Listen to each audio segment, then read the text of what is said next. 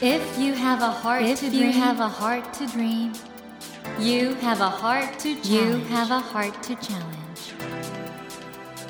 take that Take challenge that challenge and realize, and realize your dream. Your dream. Dream Dream Heart. ドリームハート政教新聞がお送りします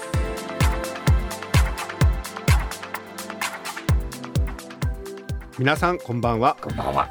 えっと茂木健一郎です。太田です。えっとそうなんですよ。東京 FM のスタジオから全国38局ネットでお送りしていますドリームハート。今お声が来たようにですね。今週も。先週に引き続きお笑いコンビ爆笑問題の太田光さんをお迎えしています。なんか他の番組みたい。田中さんの気持ちがちょっとね。ちょっとイメージ崩しちゃいまいしたかね。やいやいやいや。あの先週はですね、はい現在幻冬舎より発売中の、はいえー太田さん執筆の長編小説「笑って人類」について詳しくお話を伺ったんですが、うん。これあの書く時ってのはワープロですか？パソコパソンコンですね。で書かれて、はい書くの意外と早いんですか？いやいや遅いと思いますよ。ただこれ書くのに7年ぐらいかかってますから。うんうんこれ1000枚以上ありますよねこれあ そうですね。だから本当に移動中車の中とかうん。楽屋で帰ってきたら、あちょっとこう開けて、うん。あの続き書こうかな。おうおう感じでちょこちょこちょこちょこなんか書いていった感じですね。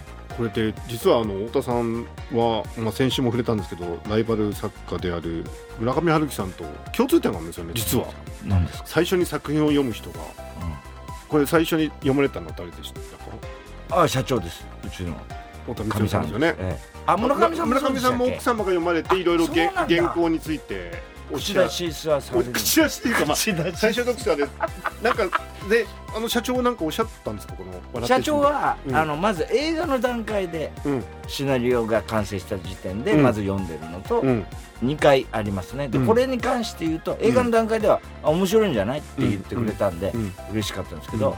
これに関しては僕がもうあまりにもこの分量なんでうん僕のそのワードで書いてるんですけど、うんなんかその自分で作ったその形式がうん。社長のとうまく 互換性がなくて、うん。それをとにかく怒られました読めないと。一生懸命こう開業がうまくいかないとかなんとかって一気に出すんじゃないでもお話伺ってるとあの社長は海外でいうとエージェントみたいなこと要するに出版社とかも社長が決められたんですそうです。とにかく僕これ書いてる時にちょうど新潮と裁判やってて。であ俺これ出すなら僕の個人的なあれですよ、え新潮さんにはお世話になってるから新潮かなーなんて思いながら、うん。最終的には全部社長が決めるわけですけど、うんだけど裁判やっちゃったからこれもう出す出口がもう見失ってたんですよ、えうんうんうん。どこで出しゃいいんだろうみたいなのがあって、うん。でそれは社長に、まあ、全部託してるんで、うん。でちょうどあの藤田さん裁判員アベマの。アベマの裁判員ですね。裁判員長と藤田さんがうん。割と茂木さんみたいに、うん。僕の小説を結構いつも読んでくれててあのファンですって言ってくれてたんで、僕は藤田さんとほとんど会ったことないんだけど、うんうん。社長はほらあの辺の人たちとももう平気で なんか飲んだくれてる、はいはい藤田さんに乗ってって、そっから幻冬者っていう感じ。健丈さんルートですねどう考えところがその健丈さんさっき聞いたらまだ読んでないっつうんですよ。あれ？健丈さんが。どうなってんだよって。俺幻冬者で結構本出してんのに石原慎太郎の本をガンガン読んで絶賛とかしてんのに なんで俺の本読まれもう出してから何ヶ月経ってんだって話なんですよ。ね直木賞取ったらきっと 読んでくださそれじゃるんじゃないですか、ね、遅いでしょ。そっかそっかそうですよね。本屋大賞取ったら読んでくれるんじゃないそれもうずいぶん先でしょ。そうですねすいません、うん。でということで、えー今夜もお笑いコンビ爆笑問題の太田光さんをお迎えして11年ぶりの書き下ろし。ねえー長編小説「笑って人類」についてはもちろんですね。今日は太田光さんの人生さまざまお話を伺います、はい。太田さん今夜もどうぞよろしくお願いいたします。ドリームハート。ということで率直に伺いますが、はいはい。日本のその今のお笑いの現状について好きはですね日本のお笑いの話。どのような？茂木さんさ。どのようにお感じになってあのまずだから M1 などの審査員は基本的にお受けにならないっていう、はいはいはい。ことなんまあですよね。オファーも来てないですしまあもともと僕はお笑いの審査っていうのはしないっていうのはあそうなんですか？新人の時から言ってるんですよ。生意気でしょ？新人の、お前まだ新人だろってそれはなんでなんですか？それは、まず、僕ら自体は、うん。コンテスト番組で勝ち抜きで出てきてですよ。ねですよね。で、ボキャブラ天国なんかもみんなが審査するっていう。でそのシステムはもう、新人が出る意味ではうん。必要なのはわかるんだけど、うんうん。だから感謝もしてるし、うんただ僕自身はその時に、お前らに何がわかるんだって、常に思ってたんですよ。審査員に対してはね。なるほど。俺たちの新感覚の笑いが新感覚かどうかは別として、要するに笑いなんて何でもありじゃないですか。そうですよね。だから、その一つの基準で決められることに対しての反発ってのがあって、俺はだから、僕らの事務所の若手がどんなネタしようが、うんうんまあ僕自体、師匠と弟子の関係でもないしね。うんうんで、うちの事務所にもライブやってるんですけど、うんマネージャー陣に絶対にダメ出しをするなっていうのは言ってるんですよ。で、社長もその通りだって思ってるんで、だからそういうお笑いに基準をつけちゃう、点数をつけちゃうってことに対して、もちろんやってる人はねうん、それはそれで必要な番組であるっていうのもわかるけど、うん僕は勘弁してくださいっていうスタンスですね。先週もご紹介したんですけど今回あのうん。太田さんが出された「笑って人」というこれは本当あのアメリカの大小説家カート・ファネガットの「タイタンの幼女」を思い起こさせるようなスケール感の本当に素晴らしいい。文学だと思うんですがうん。その文学といえば保坂和志さんというですね、うん。芥川賞を取った小説家が、あのかつて僕に名言言いましてえある分野に行くときに「こんにちは」って言って入っていっちゃいけないって。つまりだからえその、えコンテストとかで審査員に思われるわけじゃないんですけどこの審査員だからこういうのが正解だろうっていうのがきっと「こんにちは」ってことだと思うんですよね。あで太田さんがおっしゃったようにこれが俺の笑いだ分かるかっていうふうな、うんそういうふうに入り方しないーとダメだと保坂さんが言ってて、太田さんの前だとたけしさんがまさにそういう感じでしたよね。あ新しいあそうですね。たけしさんにもろ影響を受けてますから、僕は。だから、それまでは萩本さんとかうんドリフの笑いが、まあ、メインストリームに行ったんですけど、たけしさんがあの頃多分、浅草からテレビに殴り込もうっていう、で、ちょうどやっぱ時代はもう漫才ブームで、っうんうん。て時には多分、こんなの古いんだっていうことで、萩本さんのことを否定しながら言ってた部分は大きいと思いますね。僕太田さんの話師匠は一緒ですからね。深見千三郎。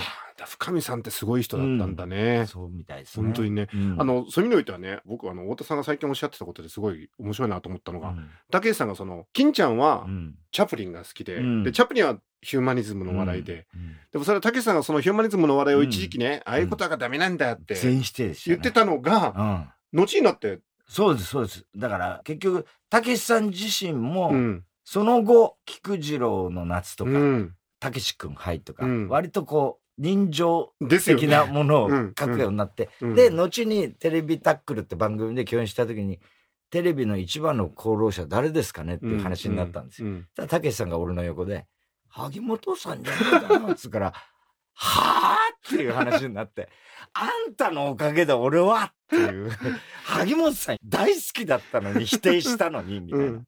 で、そういうのは、まあ面白いなとは思うんですけど、やっぱり人間って若い時の、うん。その、言ってやれって時と、なんかだんだんこう見えてきて、うんはいはい、まあ竹内さんも多分自分の中で萩本さんももう歴史としてはうん。ね映画でうんカンヌやベネチアで賞を取ったりなんかして世界の北野になったってうんいう余裕もあってあんだけ否定していた萩本さんを、うん。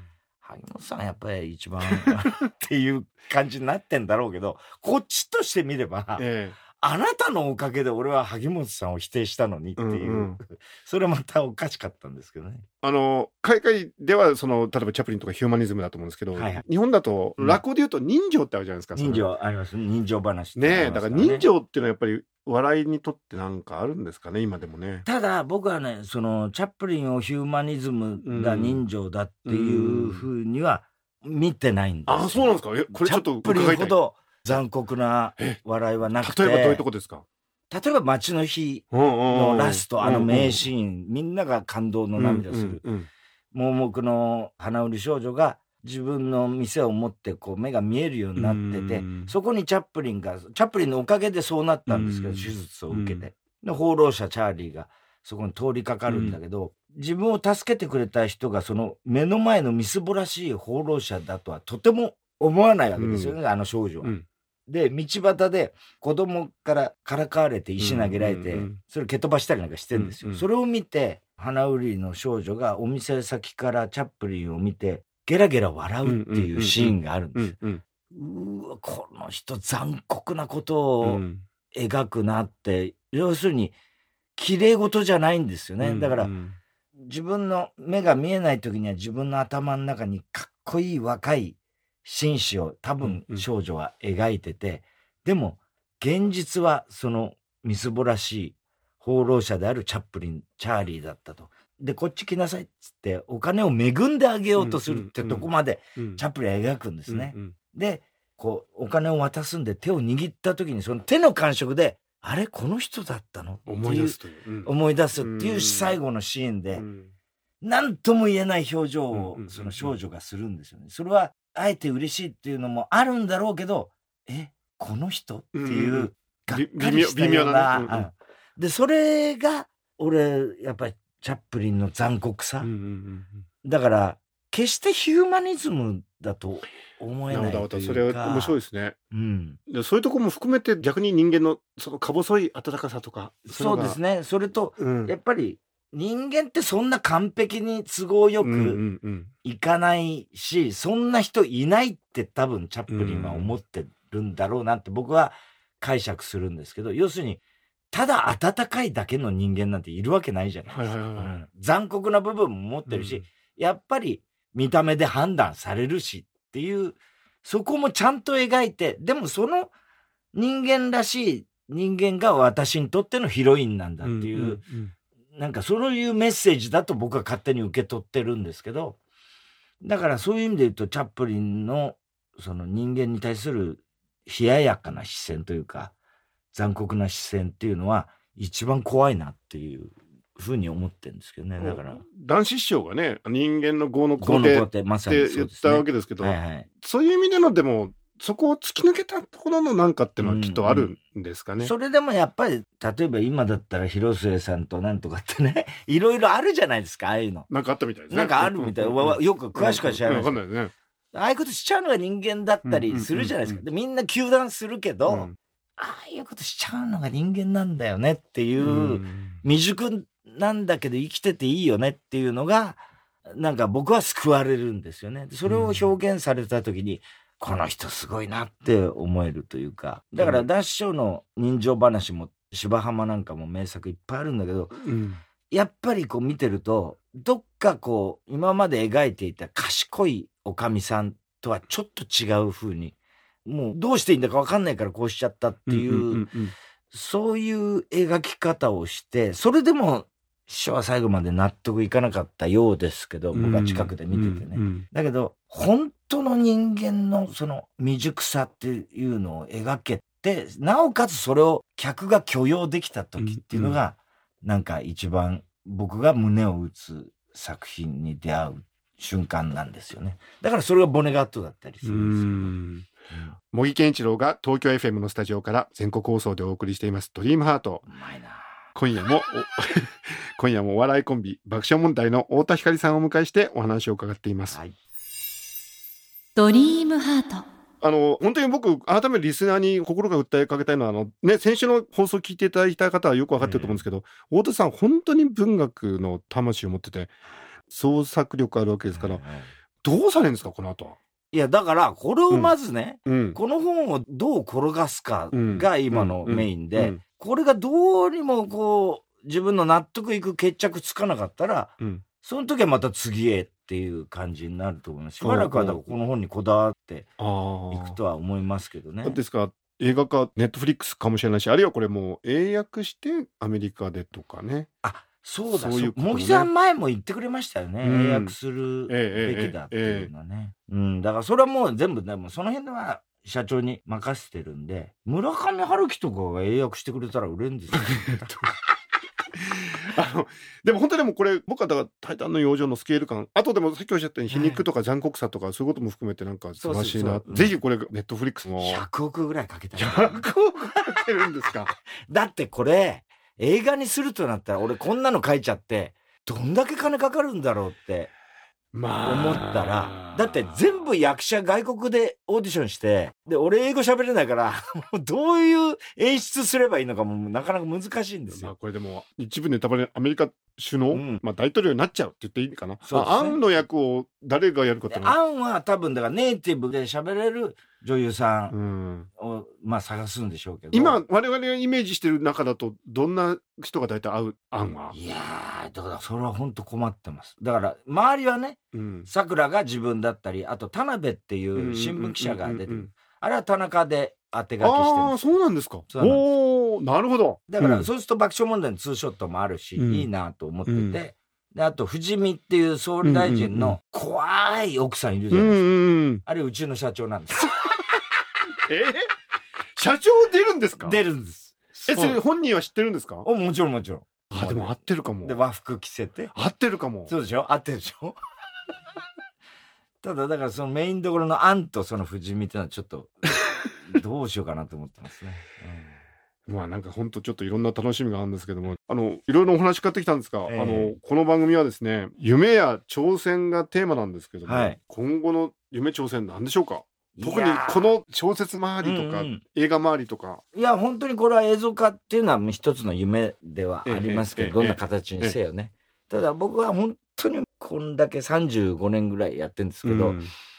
まあ、茂木さんの言うところのその日本のオワコンのテレビの中いにいやいやいや、そんなことないです。そんなことないです。それ僕じゃないです。言ってんのは。違う人だと思います。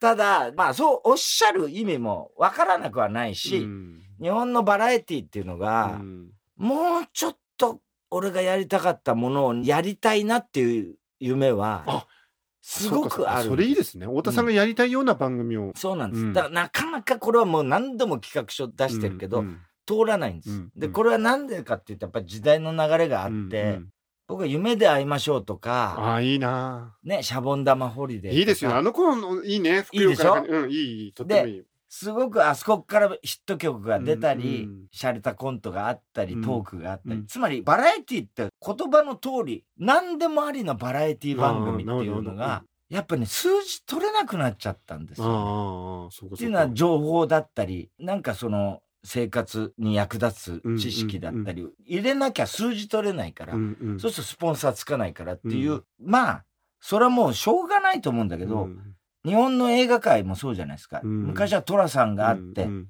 社長シリーズがあって、無責任シリーズがあって、喜劇いっぱいあったのに、うん今ないじゃないでうんすか、うんうんで。おそらくハリウッドもその状況になってると思うんですよ、確かに世界的かもしれないですね。うんうんだジェリー・ルイスの喜劇があったり、はいはいジャック・レモンがいたりっていう時代はもうとっくに終わっちゃったじゃないですか。確かに確かに確かにそうですね。ね。うんでも昔はああいうなんかうっとりするような映画がうんうんたくさんあったけど、これはだから時代と抗うことになるけど、もう一回そっちに引き戻したいっていう気持ちは常にあります、ね。これはでも本当に我々もねすごい全面的に楽しみにしてまた応援したいなと思うんで、リスナーの皆さんぜひねちょっとそういう番組実現するように太田光さんを応援しましょう。まずはこの「笑って人類」を買うことからですねこれから、こそうですね。こからですね。本当に。い。やでもこれ二段組で確かに長く感じると思うと思うんですけど あっという間に読み終わりますよ。簡単な。いや簡単っていうかストーリーが面白いんでいわゆるページターナーっていうんですか。もう次はどうなんだろう。次はどうなんだありがとうろうってございます。ぜひこの「笑って人類」皆さんお読みください。はい。あの先週もお伺いしたんですが改めてこの「笑って人類」についてうん。一言いただけませんでしょうか、そうですね。でも、本当に別に、大行な文学というつもりで書いてないので、暇つぶしに読もうっていう感じ。まあ、今ほら、漫画みんな読むじゃないですか。だから僕の本が熱いって言ったって、ワンピースにはかなわないですよ。まあまあ それはそうですねだそんな感じで気軽に漫画だと思って読んでいただければと思いますけど。僕はあの幻の鳥の中のあの芸人の話がすごく好きで、あの時の感覚とうんこのなんか「笑って人類」の感覚ってなんかすごく通じててあこれが太田さんのうん。文学の感覚なんだな。そう、僕はだから。一つ自慢話になっちゃうんですけど、うんあれは何の文学界に取り上げられることもなく、うん。あの幻の鳥は、うん。褒めてくれたのは茂木さんただ一人だったんいやいやそんなことはないと思いますけど、ただうん、一つ誇りは、うん。何の賞も取れなかったけど藤代誠二さんっていうあの影絵えのああの大大作家じゃない大ですか。作家です、うんうん。藤代さんがうん。あれを読んで、ぜひ僕に書かしてくれと。へで、絵本にしてくれたんです。んうんうんうん。素晴らしい作品ですあ。で藤代さんは僕は世界一のアーティストだと思ってるんですけど、うんうん絵本にするときに僕は絵本だから削りますよと言葉をね。うんうんうんいや、君のこの言葉がいいんだから、僕はそれに絵をつけたいだけだからって言って。かたくなに、もうだから子供の読む本じゃないんですよ、絵本って言っても。へもう俺の文章がスラスえ。ラスラスラ。はいで、それが出た時に A 六輔さうんんがうん俺を呼び出したんですよ、うん自分のラジオに。で、A さんにとっても憧れの人なんですうん。よ。ですよね、ですよね、ですよね。君ね、こんな藤代先生にね、やってもらうなんて考えられないよつって A さん怒るわけですよ。怒るで君はね、本当にね、分かってない絵本のことを。つって絵本っていうのは母親が子供を膝に乗せてうん読むもんだから、文章が多すぎるんだよ。絵だけで十分なんだよ。これ藤代先生の絵があればって言ったんだけど、A さん、それは俺も言いましたと。うん先生が文章を削るなって言ったんですよつったら、うん A さんの悔しそうな顔、その時の。俺はそれがもうね、唯一のなんか自慢なんですよ。あの幻の鳥の。あれ以上の勲章はないです。先生に届いたんですもんね。そうです。藤代先生がそれを絵にしてくれたってことが僕の、まあ、誇りですよね。ぜひ、リスナーの皆さんの胸にも届くと思います。笑って人類。え今夜はこの笑って人類に太田さんの直筆サインを入れていただいてですね、3名の方にプレゼントいたします。これいいんですか？サイン。そういうのもういくらでもマネージャーに書かせますい。やいやいやいやえ ご本人が、ご本人が書きますので。はい。えーということで、ご希望の方は、この後番組のエンディングで応募方法をご案内いたしますので、もう少しお待ちくださいね。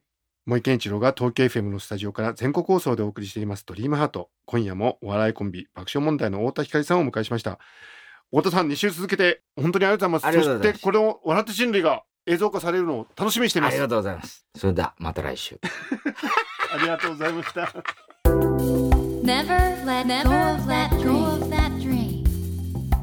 Never forget Never forget that heart to challenge. Dream Heart. 茂木健一郎が東京 FM のスタジオから全国38局ネットでお送りしてきました「ドリームハート。今夜もお笑いコンビ爆笑問題の太田光さんをお迎えしました。いかがでしたでしょうか？いやー太田光さんのお話元気になるようなお話でしたよね。僕やっぱりね太田さんほどの大スターでも苦労はあるんだなって。例えばねこの「笑って人類」本当は映画の脚本としてやったんだけどちょっとなかなかうまくいかないだとかね。それをでもちゃんと小説にしてこうやって出してさあこの後はじゃあどうしようとかまた映像化頑張っていきたいなって思っているとか。だからみんななんか同じなんだよね。きっと苦労してることってね。どんな大スターでもやっぱり自分の夢を実現する。この「ドリームハートのテーマは夢なんですけどその夢を見る心という意味においてはみんなそこは苦労するんだなっていうかね。ですからあのリスナーの皆さんもそれぞれ夢あると思うんですけど太田光さんも苦労してるわけですから皆さんもちょっとね夢をそんなに簡単に諦めずに少しずつ少しずつ前に進めていかれたらいかがでしょうか。それではお待たせいたしましたプレゼントの応募方法をご案内いたします。ご紹介してきました太田光さんの11年ぶりの書き下ろし小説「笑って人類」に太田さんの直筆サインを入れて3名の方にプレゼントいたします。ご希望の方は必要事項を明記の上ドリームハートのホームページよりご応募ください。私模擬に聞きたいことや相談したいことなどメッセージを添えていただけると嬉しいです。